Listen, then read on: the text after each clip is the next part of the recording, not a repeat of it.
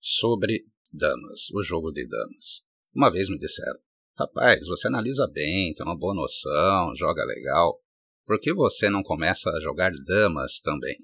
Eu respondi: Ah, mas aí eu teria que estudar, eu ia querer acompanhar as partidas, os torneios. E você sabe, o jogo de damas tem muito empate.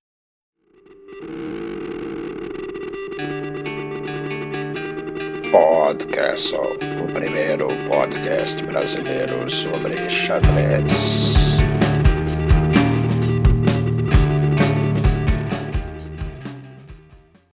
Olá, hoje é quinta-feira, dia 2 de dezembro de 2021. Pois é, dezembro chegou. Eu sou Alexandre Sigrist e esse é mais um empate, digo, este é o Podcast.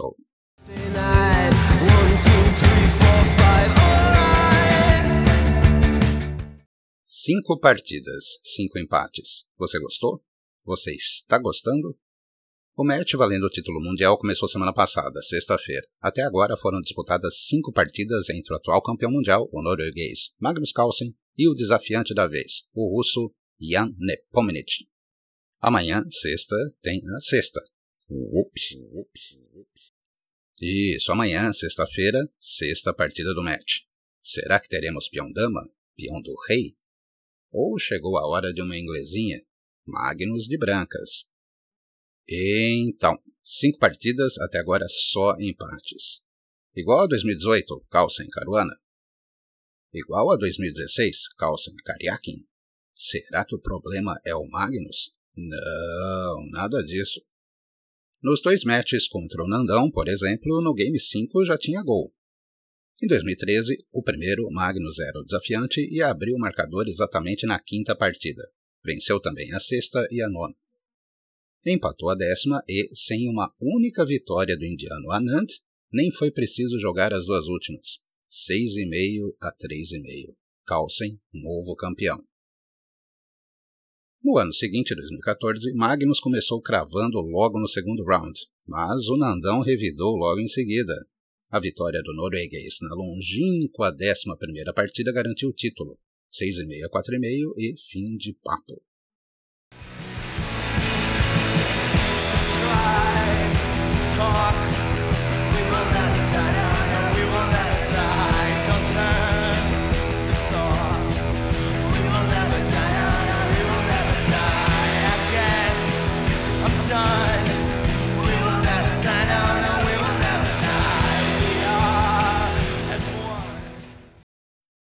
Indo lá atrás, nos anos 1980, era uma outra época, os matches eram mais longos.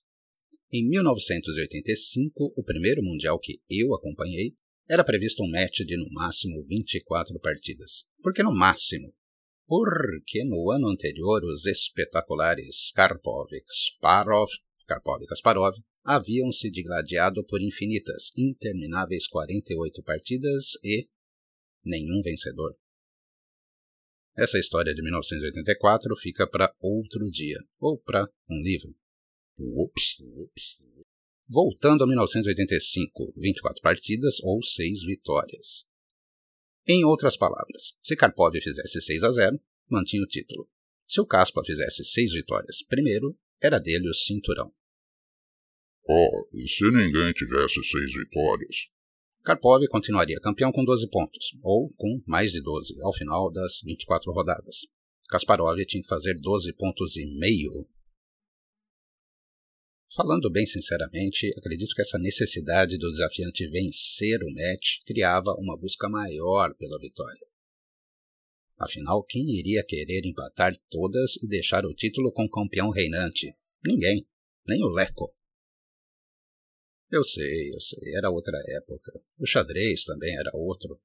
Eram mais partidas. Havia um intervalo maior entre um game e outro. Havia ainda as partidas suspensas. Isso, aliás, era uma estratégia à parte. Lance secreto, imagina só. E dominar a arte de suspender a partida no momento certo e fazer o lance secreto dava ao jogador pelo menos uns 50 pontos de rating a mais. E os dias livres? O jogador podia pedir dia livre. Olha que maravilha! Você aí, mais jovem, talvez não acredite, mas houve partidas que o jogador abandonou sem jogar, sem aparecer. E o outro, o adversário lá, pronto para continuar a batalha. Era uma verdadeira guerra fria. Sim, sim, sim, sim. Outra época, não digo que era melhor, não. Os matches também tinham muitos empates, alguns bem sem graça, sem jogo, sem qualquer emoção. Só que no match de 1985, por exemplo, a primeira partida já teve vencedor, Kasparov 1 a 0. E digo mais, depois de fatídicos cinco jogos, o placar estava 3 a 2 para para para para Anatoly Karpov. É, Tolia venceu a quarta e a quinta. Dobradinha, virou o placar. E eu, então apenas um garoto, recém-cooptado por Caíssa, torcedor do Caspa, entrei em desespero. Ao final, como todos sabem, Kasparov campeão.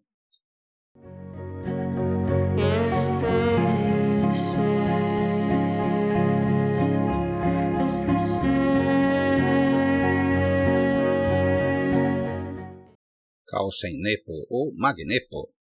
Até agora, tirando a terceira partida, para mim tudo certo, tudo bonito, tô gostando. E na quarta partida, então, uma Petrov, defesa russa.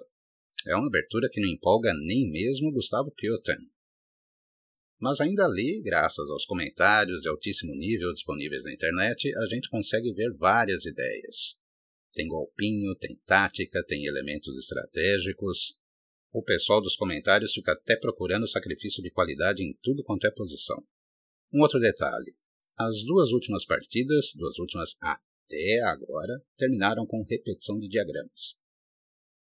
E aqui uma regrinha da competição: empate de comum acordo só depois do lance 40 das pretas. Em caso de repetição, repetição de diagramas, é preciso acionar o árbitro principal, que no caso é Mahdi Abdulrahim, dos Emirados Árabes Unidos. Sim, é verdade, incomoda um pouco, claro, só ter empates. A gente esperava um Nepo mais pimpão, mais solto. Ele veio casca grossa, marcando a saída, não deixando espaços, tentando jogar no erro. Será que a intenção é irritar o adversário? Fazer Magnus Cal sem pensar? Poxa, vai ser difícil ganhar uma desse cara. Será? Nós vamos ter agora uma sequência de três partidas antes do próximo dia livre. Então, no domingo à tarde, no nosso fuso brasileiro, terão se passado oito partidas, mais da metade do match. Será que sai alguma vitória? Será? Será?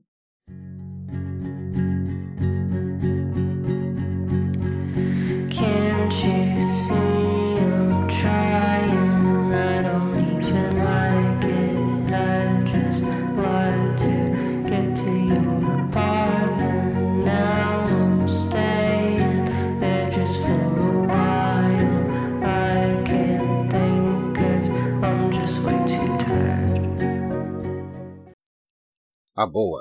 Eu nem tinha começado a escrever esse episódio Assim, pois é, eu escrevo um bom tanto, aí depois eu ignoro ou vou improvisando por cima.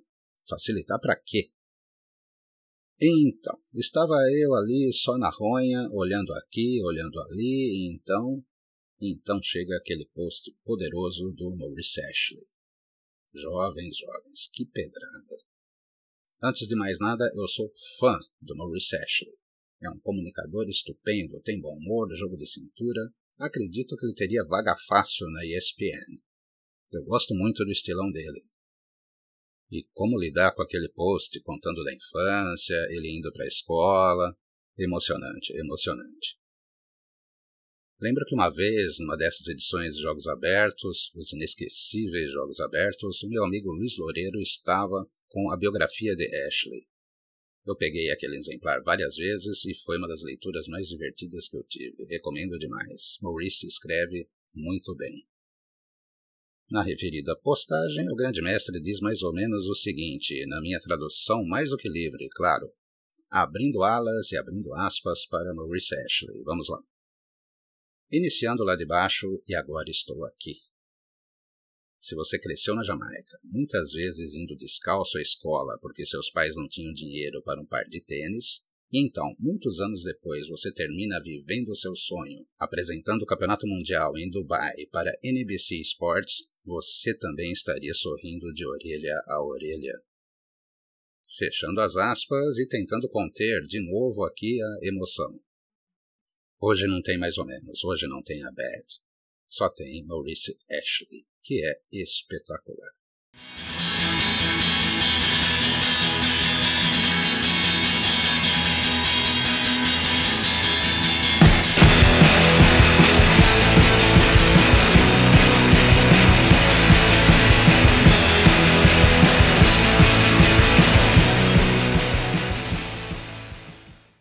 Aquele, Aquele abraço, abraço, abraço, abraço, Abraço especial hoje vai para Janderson Cerqueira, o Jason, sempre de olho nos episódios. Valeu, Janderson. Eu sou Alexandre Segristi e esse foi o Podcast. Até mais.